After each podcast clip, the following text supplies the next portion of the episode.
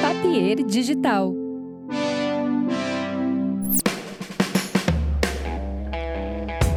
Olá pessoal, estamos iniciando mais um episódio aqui no The Borba Cast e hoje recebo para conversar aqui o Fred Chernobyl Endres, que vem falar sobre o seu trabalho, sobre música, sobre a comunidade ninjitsu e mais algumas coisas que vão pintar, alguma receita de bolo. Quem sabe, né, Fred? Tudo bem? Beleza, Mauro. Satisfação Prazer. tá aí contigo, cara. Pô, prazer te receber Legal. aqui. Eu que comecei.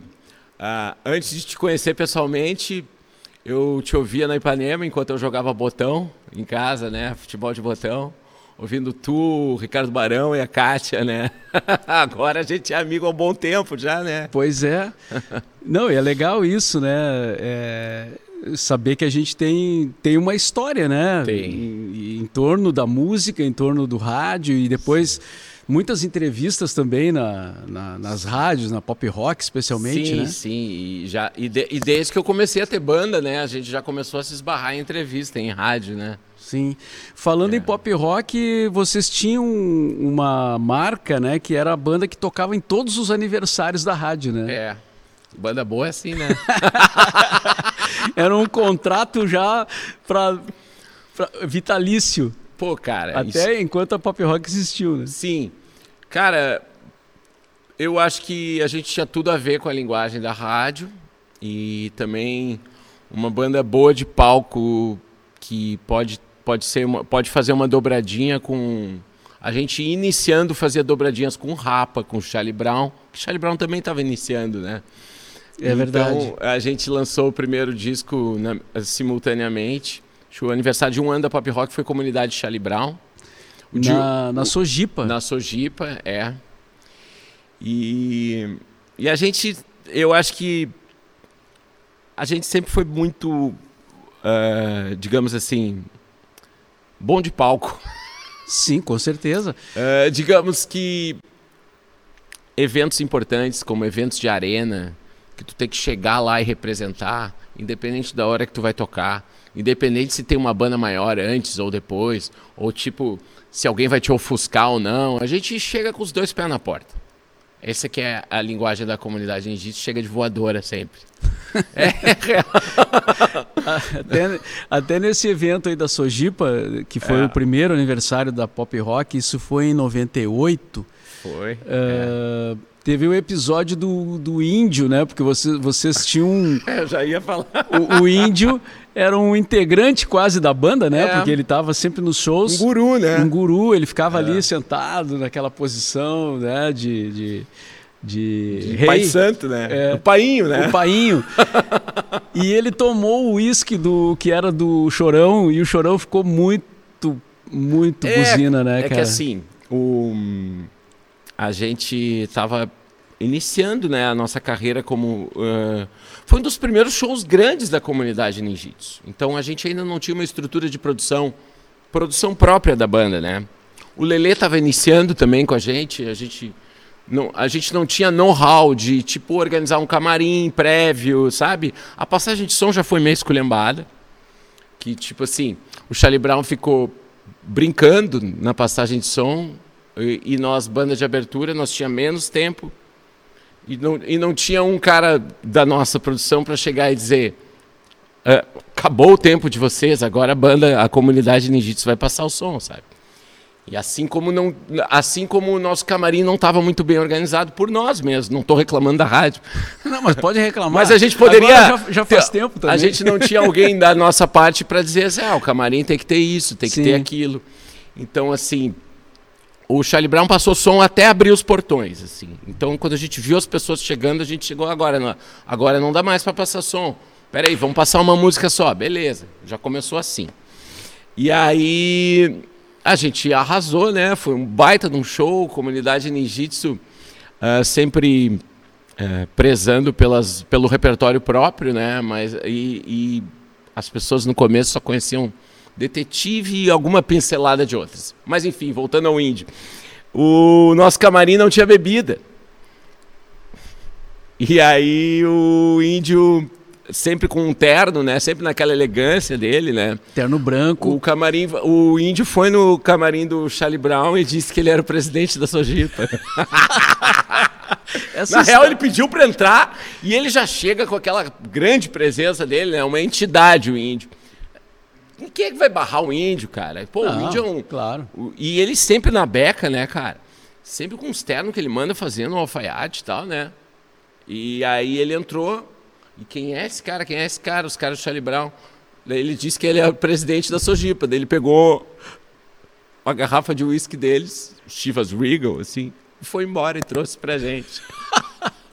E depois o Chorão tava reclamando que tinham roubado o Que uísque tinham roubado o dele. uísque dele. é. E a gente teve que ir buscar um- um- uma garrafa de uísque Ah, é? pro Chorão. Ó, então, foi culpa nossa. É. A, a Mas na hora, na, na hora não, não, não se sabia, né? É. É, O Chorão já tá. A gente já tava num clima ruim com o Chorão, porque ali quase deu uma briga, né? Entre ele e o Fetter. Eu, eu- percebi que tinha algo estranho no ar ali, né? É. Tanto que a passagem de som já foi uma loucura, né? É que o Chorão, quando ele, ele viu que tava lotado, porque tava lotadaça a Sojipa, né? Tava.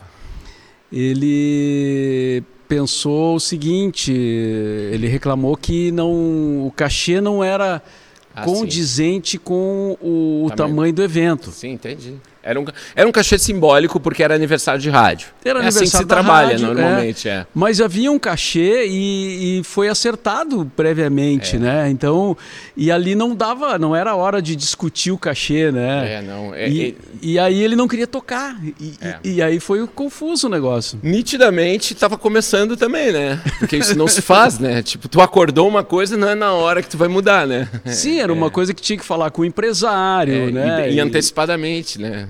E aí o empresário deles não tinha vindo, tinha vindo um outro cara que, que não era o empresário. E, cara, deu uma confusão forte, assim, porque ele dizia, não vou tocar. E se eu não tocar, a banda não vai tocar. Então, verdade. ninguém vai tocar. E aí, a, e a galera lá gritando, né? É. Como eh, Charlie Brown, Charlie Brown. Foi um show histórico, cara. A gente marcou muito pra gente, né? Eu acho que o aniversário de dois anos foi ou o J Quest ou o Rapa com a gente. No segundo aniversário, puxa vida, agora... foi o Rapa, cara. Na Sojipa é- também. Na Sojipa também, Comunidade o Rapa. exatamente. É. O Rapa deu uma viajada legal naquele show também, né? De ficar fazendo dub. Isso. Ah, é. Eles fizeram um monte de dub e... Aí é, toma um gol, né? fica, fica brincando com a bola na frente da área e aí vem a banda local e com os dois pés na porta E, e derruba. e derruba, É, né? é foi isso que a verdade. gente fez. A galera, caralho, o show da comunidade foi melhor. Eu ouvi isso bastante na época. Sim. Tu falou em passar som uma música. Você chegaram a fazer show sem passar som nenhum? Já, já. E Assim, rolou legal? Rolou legal, já, assim, agora eu não sei te especificar, né? Onde mas, mas quando tu tem uma equipe técnica, tu tem um técnico de som que vai chegar na mesa e vai saber o que fazer com os elementos, tu fica tranquilo para fazer esse tipo de coisa, né? E a comunidade lá, desde o começo, a gente tinha o técnico de som de monitor, que cuidava dos volumes dos instrumentos no palco, o técnico de som de PA, que cuida do que o que, que a plateia vai ouvir, né? E vários roads, né? A gente sempre teve uma equipe grande. E a comunidade era cabide de emprego, né? Pá, viajava uma cabeçada, meu. Várias, vários eram assim na nossa geração, né? Papas da Língua, o da Guedes, acho que viajava em 25 pessoas. Nossa. E então já chegamos a fazer show sem passagem de som. O que acontece é que a primeira música fica estranha, mas na segunda já. Já entra. É, então a gente já sabe que a primeira tá alinhando.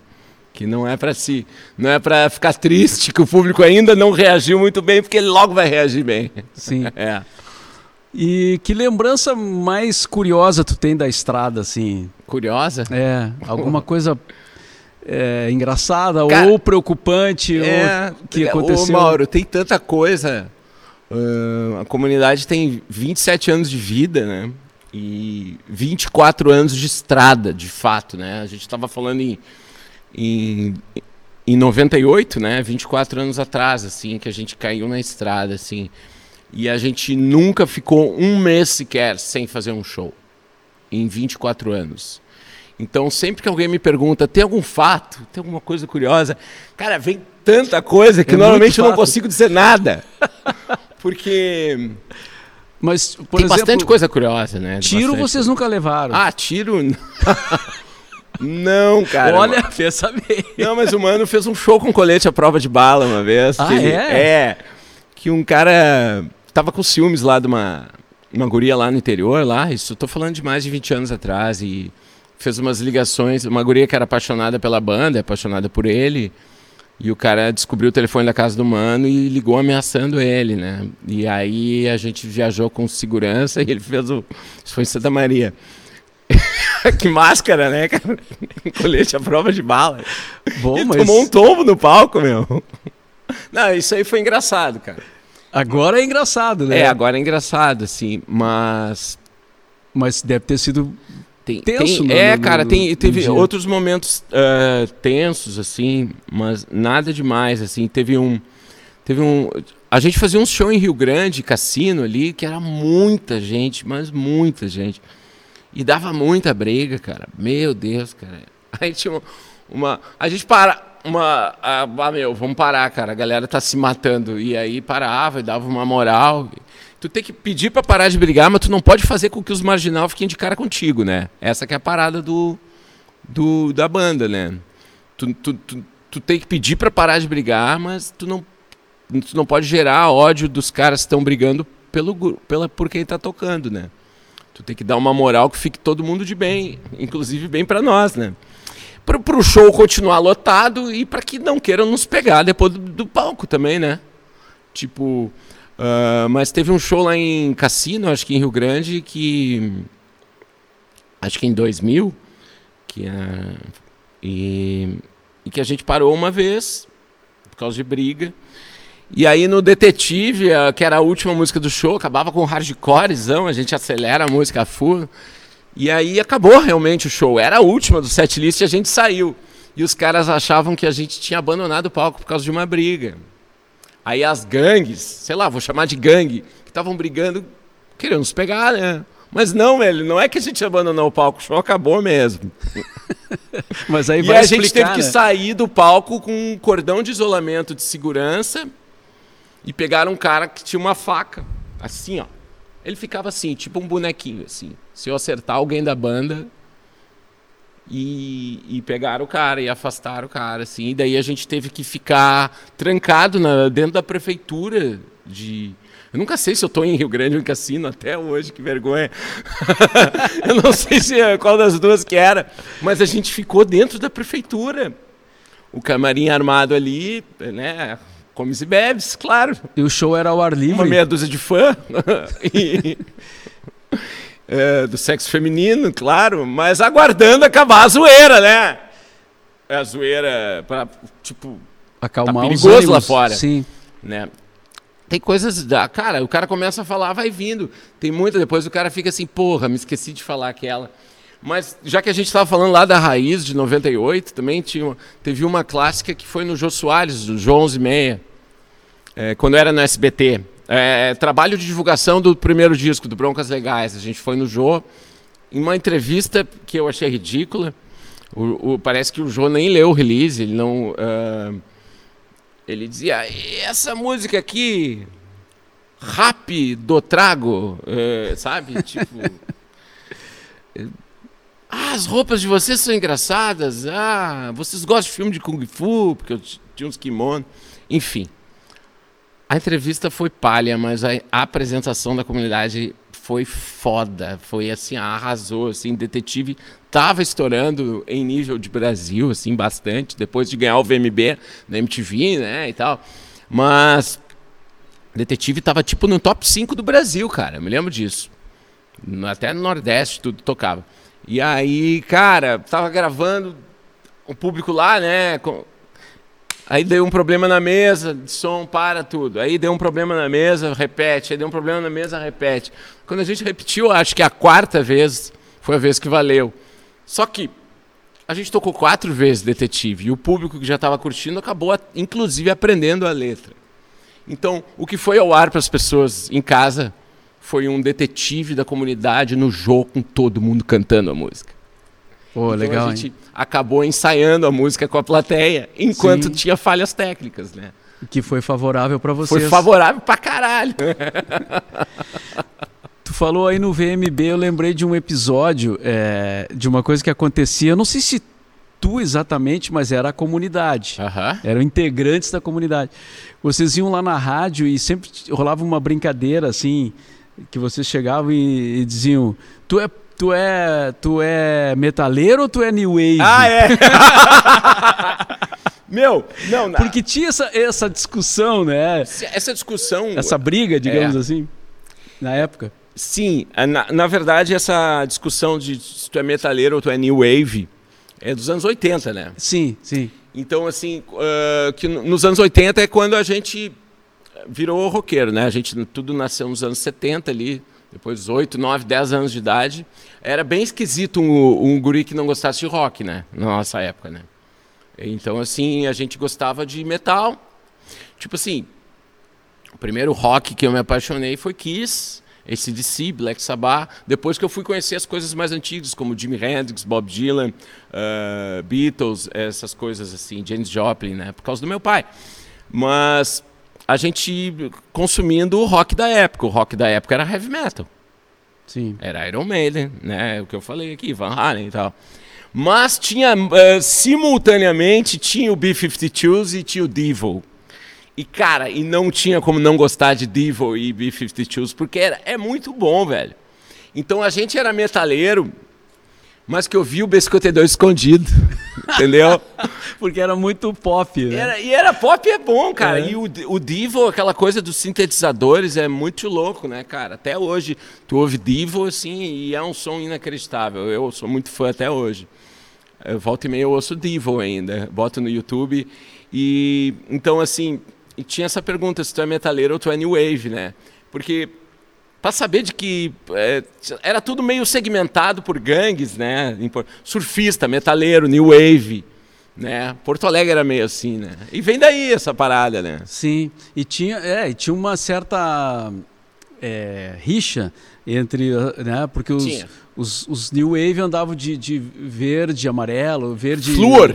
Verde Cor limão. fluorescente, né? É, Verde limão. É, e, e, o, e o metaleiro andava de preto, Claro, com né? taxinha, tudo, E, é. Então, às vezes nos shows dava confusão, porque tinha uma banda de metal e uma banda que era, É, né? é. Então eu via esse... Tu via isso também, no- mais do que eu até, né? Via no Tu público. já frequentava os shows a fundo nos anos 80. Eu comecei aí, assim. Sim. E aí eu citei o VMB porque Aham. quando, você, quando vocês competiram lá no VMB, que era um evento, pô, era um evento incrível, né? É. Sim, era o, era o melhor, maior prêmio da música do Brasil. Sim. E era super bem produzido, É. né? Tinha ainda uma... tinha a MTV americana botando uma verba ainda, né? No começo, né? Sim. Pra fazer o filho andar no Brasil, né? Pelo menos essa impressão que eu tinha, porque era muito rica as cerimônias, né? Sim. Era, era um Oscar da, da- É. do, da- do pop. Graças a né? Deus a gente conseguiu É. levantar a taça, né? E tinha uma festa que era super concorrida, todo mundo Muito. queria entrar na festa É. do VMB, né? É. Aí eu lembrei que quando eu, eu entrei no auditório onde estava começando a cerimônia lá do VMB, e aí já estava todo mundo sentado assim nos seus lugares, né? E eu fui entrando procurando onde, onde é que eu ia sentar. E Já, e aí começa, vai começar a cerimônia, todo mundo fica quieto e vocês largam um grito lá. Mauro Borba, metaleiro New Wave? Ah, é? Foi, cara! E eu disse, putz, os caras estão aí e me entregaram. Se bobear foi eu, cara. Não sei, que eu- eu não, não consegui identificar, mas foi. Vai, Depois a gente deu boa. muita risada Lá, daquilo. né? chegar no VMB e ouvir essa é boa, né? No meio da, do, do, do E, auditório. e é meio que piada interna, né? Sim, ninguém entendeu nada. Aliás, comunidade é super piada interna, né? Principalmente se for ver os primeiros discos, né? Muita letra, é, a gente achava. Era nós, a nossa galerinha, se arriando nos amigos. Sim. E vocês começaram tocando. eh, era tu, o Pancho e o teu irmão, né? O Nando. Sim, isso antes da comunidade, né? Antes da comunidade. Da comunidade. Antes de ter um nome ainda. É, a gente começou em festivais de colégio, né? No FICA e tal, né? A gente tinha uma- um trio instrumental.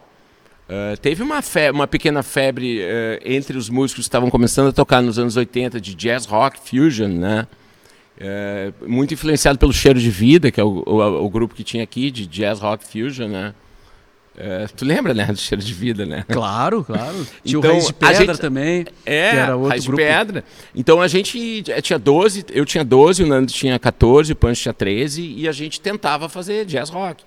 E a gente concorria nos festivais e ganhava uns prêmios e tal.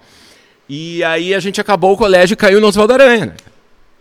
E o mais próximo do, do jazz rock que, que existia na época era o funk metal, né? Então, assim, a gente veio de uma infância metaleira, começou a estudar jazz rock, mas já começava a andar de skate, ouvia um Beast Boys, ouvia um Run MC. Mas aí, quando a gente acabou o colégio e caiu no Oswaldo Aranha de fato, a gente virou Chili Peppers, né? Living Color, Chili Peppers. Aí que eu e o Pancho entramos na Borboleta Negra, que era uma banda de funk metal com Tom Belmonte, que é uma banda que lançou um vinil, né, cara? Eu, Sim. eu lancei um vinil com 17 anos de idade, com a Borboleta Negra, um compacto, que muito tu deve ter tocado, né? Sim. E eu acho que eu tenho ainda esse, esse disco. É, é uma capa toda que desdobra, Isso. assim, é bem legal. E eh, então, cara, e, e ali eu caí na vida de tocar na noite de fato, né? Eh, com, com 17 anos, quando eu entrei para Borboleta Negra, a gente já fez, fazia uns shows no interior, fazia uns shows em Santa Catarina, eu era menor de idade ainda. Isso foi em 92, então assim, eu tenho 30 anos de estrada tocando direto, assim, agora, né? A gente está em 2022. E três anos depois, em 95, o nosso amigo de infância, que estava sempre com a gente, fez Detetive, fez Boys Don't Cry, aquela versão maluca do The Cure. E aí surgiu a comunidade ninjitsu. O Mano estava sempre com a gente. A gente se conhece desde que a gente nasceu, né? Nossas, nossas famílias têm, eh, eram vizinhas de praia em Tramandaí. E Se conheceram na maternidade, praticamente. Sim, de fralda. assim. É, do carrinho de bebê indo pra praia. É, é fato. Que legal. E aí surge a comunidade. Então, É. Aí em surgiu a 90 comunidade. e... 95, 95. surgiu e fizemos uma fita demo. E aí, se eu não me engano, tu foi a primeira pessoa a tocar no rádio, a gente, cara. Ah, teve a Que história a gente da- deu uma canja Sim. num show da Ultraman. A Ultraman é uma banda mais antiga, né? Apesar da gente regular de idade. Ah, a Ultraman é da- era da época da Borboleta Negra, né? Mas daí a gente saiu da Borboleta fez a... A gente dava canja nos shows dos amigos, ah, a comunidade. E, eu- e tu viu a gente tocar Detetive num show da Ultraman. E Que disse- foi lá no FICA, Foi no FICA. no Anchieta. Eu, tipo, a Ultraman era tipo banda de encerramento, não era banda concorrente, né? Isso que eu quis dizer. Então a gente tocou Detetive e a galera amava a música, né, cara? E aí tu me levem lá na rádio. E, eu não tenho certeza, mas talvez seja es- esse teu convite que tenha eh, feito com que a gente se agilizasse para registrar a música, porque ela não tinha sido gravada ainda. Ah, tipo, tem um cara que quer tocar, o Mauro Borba. Pô, vamos gravar, gurizada. e aí o Yuri Freiberg, o Yuri, que trabalha com várias bandas indies aí do Brasil, ele tinha um porta-estúdio eh, que a fita master era uma fita cassete, era um, um home studio, porta-estúdio que a gente chamava. E a gente gravou fita demo, bateria eletrônica, guitarra, baixo e voz. E aí mandamos para as rádios todas, né? E cópia de em CDR, surgiu CDR, era uma grana fazer uma cópia, né? Tinha um aparelho que copiava CDR no Rio Grande do Sul. Tinha que ir até Novo Hamburgo de carro, copiar. Uma música. Isso. E tinha que fazer uma vaquinha com os integrantes. Cada um botava um dinheiro para conseguir fazer uma cópia. Olha a mão que eram as coisas, né, cara? Vê como é fácil hoje, né? Puta, louco. E depois eu ficava em casa, assim, o- copiando, né? Fazendo demo, né? Ficava em casa a, a tarde inteira, todos os dias de semana, fazendo demo. Aí ah, eu e o mano, o mano ia lá pra casa, né? Eu tinha um som que copiava legal, tinha que ter um deck com um cabeçote decente pra copiar legal, né? E a gente ficava gravando fita demo e ouvindo som e e tal e e a gente, ah, meu, vamos fazer uma coisa aí. A gente já se perdeu, não sabe quantas copiou, vamos gravar aí com a, com a tua voz aí, tem um eco aqui, a gente liga um, um eco bem bagaceiro e tu diz assim, parabéns, você adquiriu a fita demo de número mil. E a gente botou isso no fim da master e a gente colocou em todas. Então todo mundo achava que tinha, ah, eu comprei a demo número mil. Mas a partir de um certo número todas tinham isso. Tu vê. Bom, Esse eu... é comunidade, esse é o espírito da banda, né? É, não, eu, Chalaça, eu, fico, eu fico feliz de ter influenciado de alguma forma. né? Claro, meu. E eu era teu, eu era, eu era ouvinte, né, da Ipanema, né? Quando, na minha infância, né, cara? Quando vocês foram levar a gravação, eu pensei, putz, os caras acreditaram, cara. É, tipo, pô, e agora, hein, cara? Nós estamos quase no fim dos tempos, quase no apocalipse, a banda ainda tá tocando, E velho. a banda tá aí, meu, viu? Legal. E a história do, do Chernobyl, do DJ, é mais recente, né? É, é, então, pro tamanho da comunidade ela é recente, mas se Sim. tu for ver bem, não é tão recente assim, né? O Chernobyl é meu apelido, ele surgiu no Rock Go da MTV, né? O Bonfá e o Bianchi, os narradores fanfarrões, me apelidaram de Chernobyl, eles apelidaram o Tony Garrido de Chile Quenta, o Rafa Malenotti de Beduíno Albino. Ahn, tinham vários apelidos chalaça no Rock Go, né? Daí o Chernobyl pegou porque eu ganhei três vezes o Rock Go, né?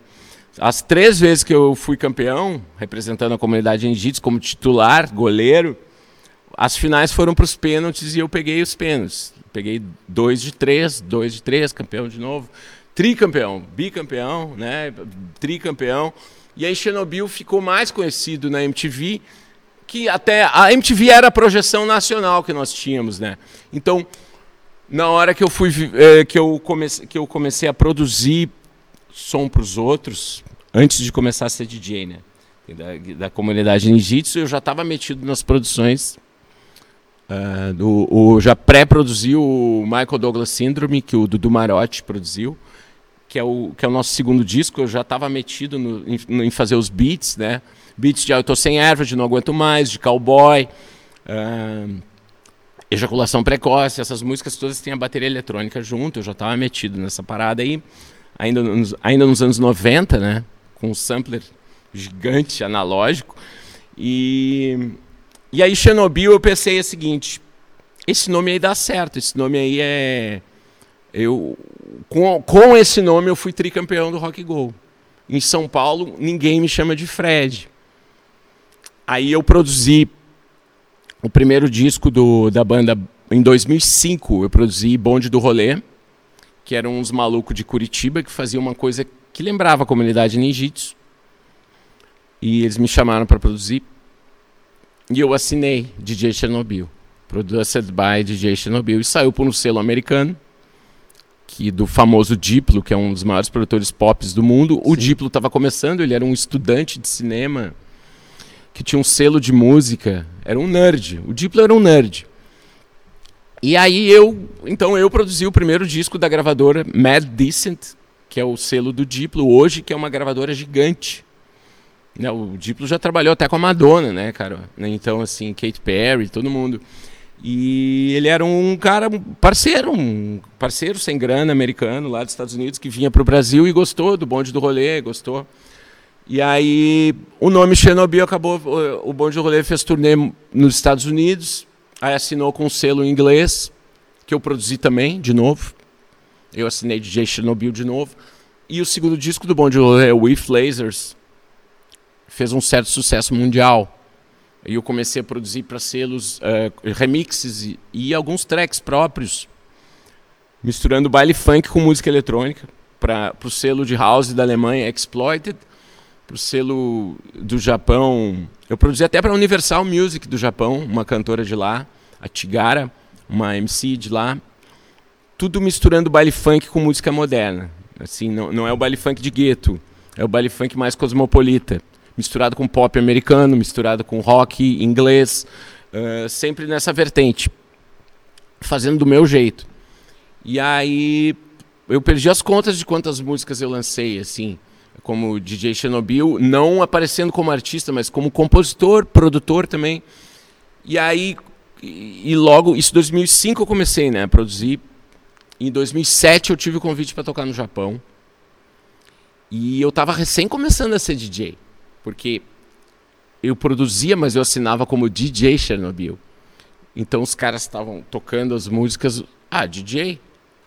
E eu, mas só que como produtor eu já tinha uma experiência de comunidade e tal, mas como DJ eu era iniciante. E aí me chamaram para tocar no Japão, num baita de um festival, Fuji Rock Festival. E eu era DJ há seis meses só. Aí eu criei um set inteiro. Eu peguei tudo que eu gostaria de tocar lá e remixei. Fiz um set 100% autoral lá no Japão. Eu, eu, toquei no mesmo palco que o Justice e que a Lily Allen no Japão. Era um palco de novas tendências mundiais. E eu estava representando o Brasil ali.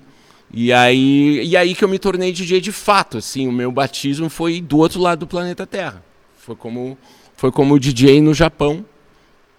E aí depois eu toquei depois eu fiz Suécia, Alemanha, Ucrânia, Rússia, Lituânia, República Tcheca, Áustria, eh, França, Portugal, eh, Irlanda. Fiz, eu rodei o mundo. Eu fiz nove mini turnês mundiais, assim, mundiais, europeias, que chegou a passar o Japão e Escandinávia. E aí eu virei DJ Chernobyl, cara. Foi assim foi uma conexão assim meio que direto com o exterior, sabe? Tanto que aqui em Porto Alegre eu mal tinha começado assim, tipo, não tinha caído a ficha de algumas pessoas que eu já era DJ, porque eu fui, eu soube aproveitar muito bem a coisa de de de internet, do uh, de, de o, tinha uma rede social chamada MySpace, MySpace Music, que tu postava as tuas músicas e eu fiz contato com o mundo inteiro ali, né? E então então foi isso, cara. Eu nunca teria eu nunca teria juntado dinheiro, uh, parado tudo que eu faço e agora eu vou fazer uma viagem. Quando eu vi, eu conheci o mundo tocando e ganhando para isso. E, e, ganhando para isso. É uma baita história, né, cara? E foram é, várias vezes. Só na Rússia eu fui quatro vezes. Na Alemanha eu fui sete. Foi bem legal. E eu sabia que tu é, tinha... Foi bem legal, não. Claro. Até 2018 eu ainda fui, né? Sim. Volta e meia eu vou ainda, né? Mas hoje tem muito mais gente fazendo isso que eu faço. Né? Na época era, era eu e mais três, quatro caras no mundo que faziam. Que pegava o baile funk e misturava com a cultura cosmopolita mundial, assim. Não fazia, entende? O, o baile funk mais clubber para a cena eletrônica de Berlim. Hoje, tem pessoas fazendo isso hoje como se tivessem inventado isso agora. Mas existia mundo antes, existia cultura antes do Instagram existir, né? Então, assim, tinha gente antes do Instagram que fazia isso, que o Educar também fazia, eu fazia. Então, assim, eu conheci o mundo misturando baile funk com música eletrônica, basicamente. E esse material está disponível no Cara, teu na site? Na época não tinha câmera, né?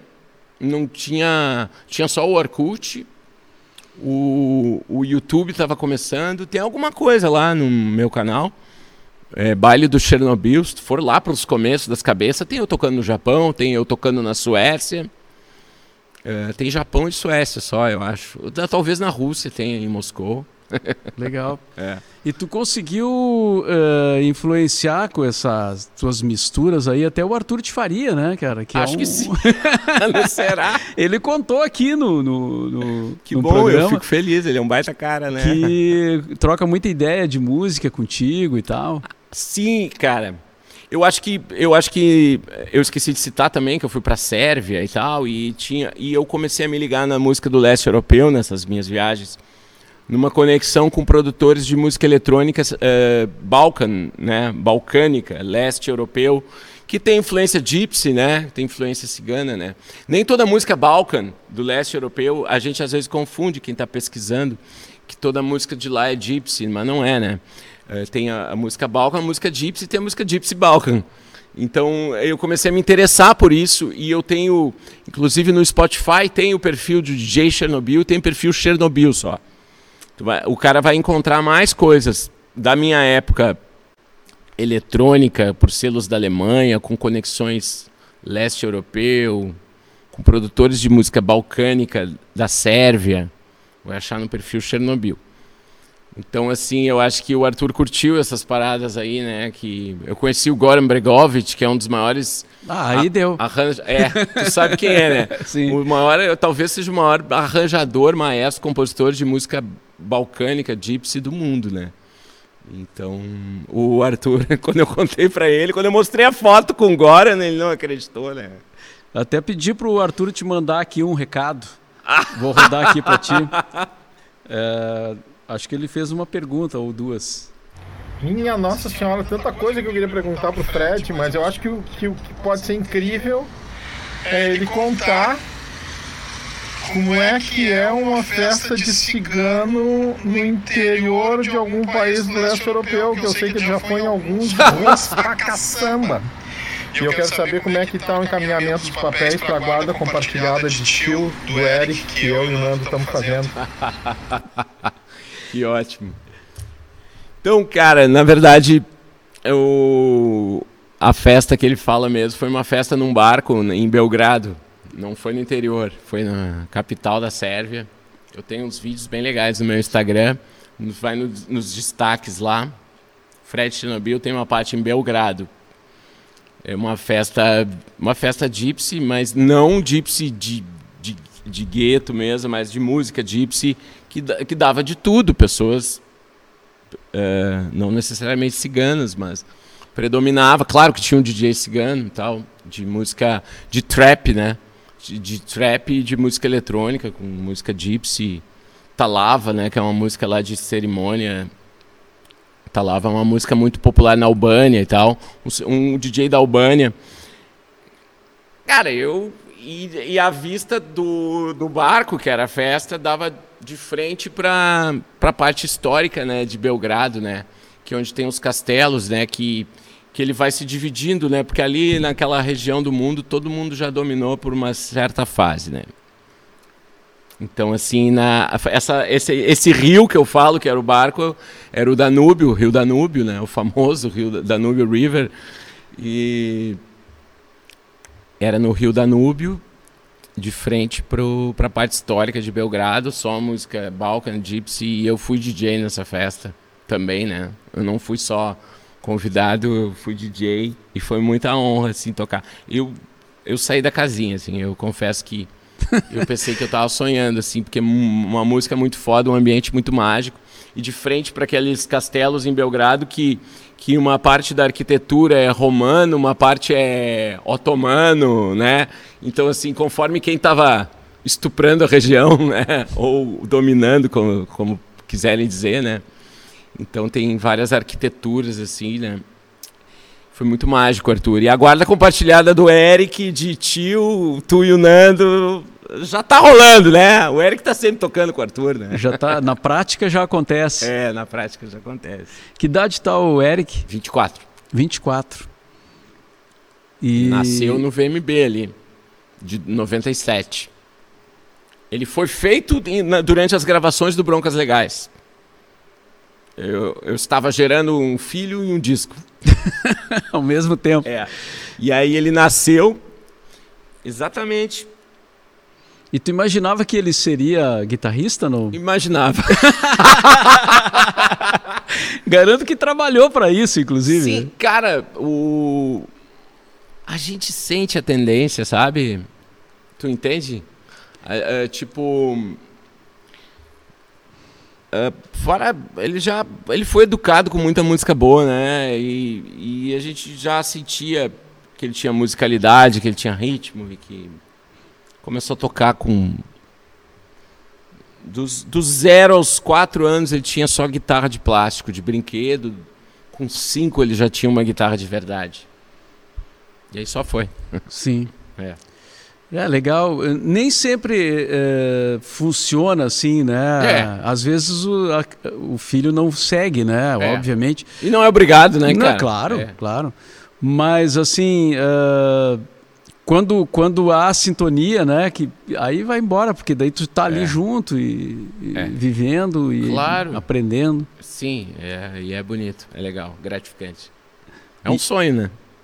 E ele estreou tocando com, com vocês, com a comunidade, né? Sim. No Planeta Atlântida. Isso. É, ele já sabia umas levadas, assim, um ritmo muito diferenciado na mão direita, né? É, que ele começou aprendendo assim, né? No meu colo, eu fazendo a mão esquerda, ele fazendo a mão direita. Então ele tinha uma mão direita muito boa já. Então, no músicas que só tem riff de rock, que o acorde é basicamente o mesmo aqui, só muda a casa eu disse assim, tu quer começar? Então vamos tocar uma música com a gente. A galera vai achar muito legal. Na abertura do Planeta, que é de dia, em 2005. Uh, ah, tu entra e toca a música Patife, que, que ele é... Eu tinha colocado ele de autor da música. Porque ele cantarolava uma coisa que eu transformei em riff de guitarra. Daí eu coloquei o Eric de autor junto da música Patife da comunidade. Então tu quer tocar Patife com a gente? Ele disse: Quero. É isso que tu quer? Quer mesmo? Tu vai encarar 20 a 30 mil pessoas? Vou. Então vamos, vamos. Então, tipo assim, corajoso. Aí ele entrou no palco assim, pequenininho, minúsculo, com uma guitarra gigante. Encarou, velho. Encarou. E eu até botei ele na garupa, tipo esse DC, sabe? Aham. Ele tocando aqui na minha garupa, cara. Foi bem legal. E aí não parou mais. Não parou mais, cara. Ele muito dedicado, um cara muito, um cara muito dedicado à guitarra, muito dedicado à música, muito pesquisador, muito estudioso. Ahn, acima da vaidade isso, né? Porque hoje muitas vezes as pessoas se preocupam primeiro em, em- com a vaidade depois com o estudo da música, né? Enfim, não estou querendo pagar uma de conservador aqui, mas que o Eric ele tem, se tu vê o Eric quebrando uma guitarra num show, se tu vê ele dando cambalhota, se tu vê ele arrancando as cordas, se tu vê ele sacudindo o cabelo, não é só isso, né? Ele tem muita cultura musical. Ele compõe desde cedo. Ele tem quatro discos solos lançados já. Eric com CK, Eric Enders. Ele com, com- olha, e eu acho que a maioria dos discos dele ele compôs. Ele compôs tudo, gravou, produziu, mixou quase tudo e toca quase todos os instrumentos também que estão nos discos, né? Só não toca instrumento de sopro. Toca bateria, toca baixo, toca teclado também. Canta. Pô, legal, hein? É, e é bom. É, bom, guri. É. Não adianta fazer tudo isso e fazer música ruim, né? É, as músicas são boas, viu? Legal. É. E tu, tu continua atuando como DJ eh, agora? Bom, na- durante a pandemia deve, deve ter dado uma parada, né? Normal. Deu uma assim. parada, deu uma parada, Todo mas, mundo parou. mas eu foquei numa coisa que a gente fica muito no corre de tocar na noite pra se sustentar, né? E a música, ela, ela, de fato, ela te dá grana tocando, né? Em show, em apresentação. E aí, quando entrou a pandemia, eu decidi. Eu pensei assim: bom, eu não tenho mais o dinheiro do ao vivo, né? Que é 98% da minha renda. Eu só tenho dos direitos autorais. né? Os eventos de execução pública vão parar. As rádios já não tocam mais tanto a gente porque a gente não é mais novidade. Execução pública em TV a cabo dá dinheiro, mas também já gastou o nosso show que passavam toda hora e tal. Então, assim, o que, que eu tenho? Ah, eu tenho os, as, as plataformas de streaming. É o dinheiro que eu tenho a receber. Cadê? Não está comigo. Por que, que não está comigo? Aí eu, eu fiz uma aula de produção fonográfica, né? E, e como fazer o beabá de, de, de lidar como um label mesmo, né? Sozinho. Com a Drica, uma amigona aí, que trabalha no Audio Porto. E aí o, a gente descobriu uma coisa que a gente não dava bola, né? Que tipo, falou de pandemia, né? Eu parei para fazer isso, porque não adiantava ficar, ficar fazendo livezinha no Instagram como DJ, olha. Eu, eu, achei, eu achava muito frustrante e deprimente. Então eu preferi. Eu fiz de vez em quando. Mas aí eu. Eu resolvi pegar. Ué, desse disco aqui eu nunca ganhei nada, esse aqui eu nunca ganhei nada, esse aqui eu nunca ganhei nada, esse aqui eu nunca ganhei nada. Eh, cadê os contratos disso? Lelê, tu tem algum contrato disso? Não. Esse aqui eu tenho.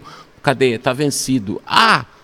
Tá monetizando com contrato vencido. Tá monetizando e não repassou. A gente achou furo em quase todos os discos da comunidade Ninjitsu. E aí o meu trabalho foi derrubar os discos e com a parceria da One RPM, a distribuidora digital, acho que é a mais legal que tem no Brasil, é, subir eles e na hora que a gente derrubasse eles, eles já entravam automaticamente, não perdia nenhum play. Porque é muito feio ver um disco consagrado com pouco play, né? Sim. Então, assim, ah, virou o meu job. além, de, além de eu começar a produzir muita música em casa, né? Esse meu job ele se iniciou porque eu peguei o disco Aproveite Agora, que ele, ele foi. Digamos que a gravadora Orbit morreu e ficou com a master e não liberou para nós, nós trabalharmos o disco Aproveite Agora. Aí eu pensei, pandemia eu tenho tempo. eu vou refazer esse disco inteiro a partir dos arquivos que eu tenho. Um pouco por dia, uma hora eu vou reconstruir. O, aí eu peguei o disco que estava preso na Orbit e transformei todas as fonogramas em novos fonogramas. Ah, o disco era de baixo, guitarra, bateria e voz. O que está faltando? Está faltando um segundo guitarrista. Eric inventa um segundo guitarrista para todas as músicas. Já tá, botou tá no trabalho. Tá, é, o Eric, o, não, o Eric ele assina o disco junto. Sim. O Aproveite Agora 2020, 2020 saiu. Então, a gente reconstruiu todo um disco, conseguimos uma autorização para lançar ele, porque pois eram novos fonogramas, né? Eu fiz a mutação de fonogramas que estavam presos, inserindo elementos, uh, mixando novos elementos na música sem desfigurar a música. Foi uma técnica que eu acabei desenvolvendo na pandemia, uh, junto com meu filho. Foi um trabalho de pai e filho. Ele na casa dele me mandando arquivo, a gente em, em isolamento, né? Aí como é que eu vou lançar isso? Aí que eu tive essa aula que eu te falei, com a guria, daí eu aprendi a, a parada de, de, como lançar digitalmente. Aí eu lancei esse disco, daí eu peguei o gosto, aí eu derrubei os das gravadoras inadimplentes. Hoje a discografia da comunidade Ninjitsu é toda monetizada para os integrantes da comunidade. Ninguém mais nos explora. E a banda, a banda cuida do seu próprio negócio é, fonográfico, né? E, e, o que aconteceu? Enquanto tudo isso vinha sendo feito, tudo espelhava nas redes sociais. E quando a comunidade, e quando, a, quando veio a vacina e os shows voltaram, a gente também, enquanto fazia isso, escreveu o projeto de comunidade 25 anos. Então, assim, durante a pandemia, o projeto foi, foi aprovado. Então, a gente, a gente lançou mais várias coisas a gente aprovou o projeto, a gente gravou ao vivo na Opinião, que está no YouTube inteiro.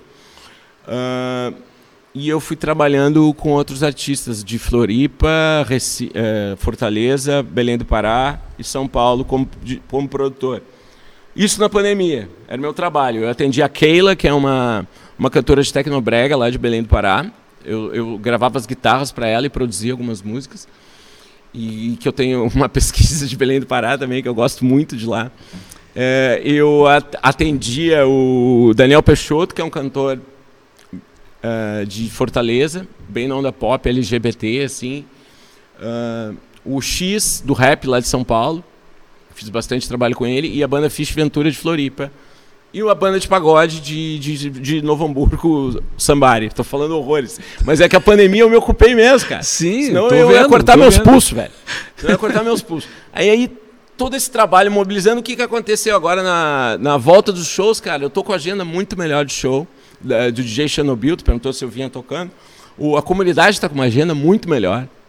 Uh, porque a gente ficou gerando conteúdo que não era bobagem, gerando conteúdo sólido Sim. durante a pandemia, tanto eu como DJ barra produtor, quanto a comunidade ninjitsu. Hoje eu tenho uma agenda uh, somando o DJ Chernobyl, somando a comunidade Ninjitsu, muito melhor do que em 2018, 2019.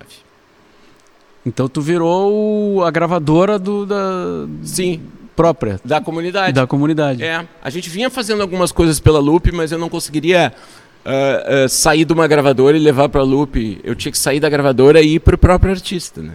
Sim. Senão nunca liberariam, né? É o artista que está pedindo, não é uma concorrente que está pedindo o disco, né? Sim. Então eu, a gente vinha com um vínculo com a Lupe, do Eduardo Santos, mas eu tive que fazer essa parada sozinha, senão os discos não iam chegar pra gente. E a gente acabou conseguindo. Só tem um disco que não é nosso, que é o Michael Douglas, que é da Sony. Que a gente deixou quieto, que a Sony investiu horrores e aquele disco vai muito bem por eles. Sim. Pô, legal. Teve, teve atividade então, né? É, nesse período aí de, de pandemia aí. Teve, teve. E, pô, e daí o cara ocupa a cabeça, né, Mauro? Porque foi difícil, né, cara? Teve muita bad, muita deprê, né, cara? Tive uns dias bem difíceis, né? Sim.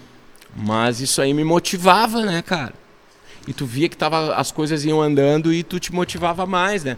Tanto que eu comecei vendo um monte de série, depois eu parei de ver série, porque eu virei o workaholic dessa parada aí que eu descrevi. Não conseguia nem ver série mais, cara. Era o pijama pra ir no Zafre, o pijama pra dormir e o pijama pra trabalhar. Eu, eu três, tinha pijama. três pijamas. um pra ir no Zafre, o pra dormir e o pra trabalhar. É sério. E me diz uma coisa, Fred Chernobyl Endres, aqui. é um baita nome. É, no BorbaCast. Teus ídolos ainda são os mesmos? Ah, cara, eu acho assim. meus ídolos. Meus ídolos são Jimi Hendrix, é, acima de tudo. É, eu, sou de, eu sou de admirar vários artistas pra caralho, assim, admiro muito. Mas... De tendências bem diferentes, inclusive. Tendências bem diferentes, né? É, de, de uns 25 anos pra cá, assim, a maioria das coisas que eu ouço é black music desde os anos 60, assim, né? Desde, desde os anos 90, assim, né? Depois, uh, mas eu acho que os, os meus maiores ídolos. Eu acho que é o Jimi Hendrix, cara, e o resto, tudo em segundo lugar empatado. o resto tudo não quer dizer todo mundo. Os outros, Os outros que eu admiro que ficam admira. em segundo lugar empatado, Sim. né? E tu falou em Belém do Pará, o que que... Eu não conheço Belém do Pará, gostaria. É muito legal. Eh, o que que tu gosta de, de lá? O que que te Cara, chamou eu a gosto atenção da lá? música e eu gosto do, do ambiente de rio e de floresta, de umidade, da culinária local também. E as amizades que eu fiz lá são muito legais e e eu, eu fui para lá tocar como uma vez com a comunidade e umas cinco vezes como DJ. E eu sempre aproveitava e passava uma semana lá. Então, e aí a Keila, que é, que é lá de Belém do Pará, que ela era de um grupo chamado Gangue do Eletro, que já fez turnê mundial, tudo. Eh, tinha até música e novela já. A Gangue do Eletro era um grupo forte lá de Belém do Pará. Ela, na carreira solo dela, ela fez algumas músicas comigo. E a gente ainda tem três para lançar aí, que a gente fez na pandemia, que está na fila para sair ainda. Eu não consegui lançar tudo ainda que eu fiz na pandemia. Foi um armazenamento de. E também para eu não entrar em deprê, né, cara? Eu ficava fazendo música. Então, Belém do Pará, eu, eu- me encanta muito a parte musical, assim, e eu acho muito criativo, eu acho, eu acho o Tecnobrega a gente conhece muito pouco aqui, e, e, cara, e é sensacional, meu, é sensacional, cara. Eu fui num baile de Tecnobrega numa ilha, cara, eu peguei um barco com um índio lá, numa segunda-feira da tarde, cara. Aparelhagem São Jorge, um, o DJ num disco voador, cara, no meio da floresta. Tinha que andar por cima de uns troncos para para passar em cima de um riacho para chegar e, e comendo, tomando tacacá, né, que é o sopa aquele da goma da mandioca com jambu, que é um legume que amortece a tua boca, né? Bah, muito louco, meu. O bagulho é muito legal. Eu não conheço isso, cara. pô, cara, Belém do Pará é demais, cara. E qual é, o- qual é o, o ritmo de lá, assim, a, a música de lá? Ah, então, o que, o que me, me atraiu é o carimbó, né? Eu acho Carimbó. que o carimbó é o principal, mas que de uns 20 anos pra cá tem o, o Tecnobrega, né? Que, esse nome Tecnobrega não é... É a música brega feita com bateria eletrônica e, e com os elementos, o teclado e a linguagem toda. E o visual é, meio de aparelhagem é um visual que que, que remete a coisas futuristas. É como se fosse um, um disco voador posando na Amazônia, sabe? Isso é um baile de Tecnobrega. Não é Amazônia só orgânica, é Amazônia com o extraterrestre. É, é bem louco isso. Então, predomina cores flúor, luzes de rave, e, e o som é deles. Não é o som de uma rave da Europa, é um, um tipo de música que eles produzem, eles consomem entre eles. E tem também eh, eh, elementos que lembram carros alegóricos de, de escola de samba. E mas tudo meio futurista assim. E tudo com elementos da mata da Amazônia, tipo meu, é mágico, cara, é inacreditável, cara. Eu acho que a riqueza cultural do Pará é demais, cara. E, e a riqueza cultural do Brasil, né? No Brasil, né? Tu vê, gente- tem isso e tem mais milhares de coisas assim, né? E a gente está aqui muito longe deles, né? É, Do, do é. outro lado. Exatamente, né? E a cultura gaúcha te inspira em alguma coisa, não? Eu- cara, eu, me ins- eu gosto de. eh, o que eu mais gosto na cultura gaúcha é o churrasco.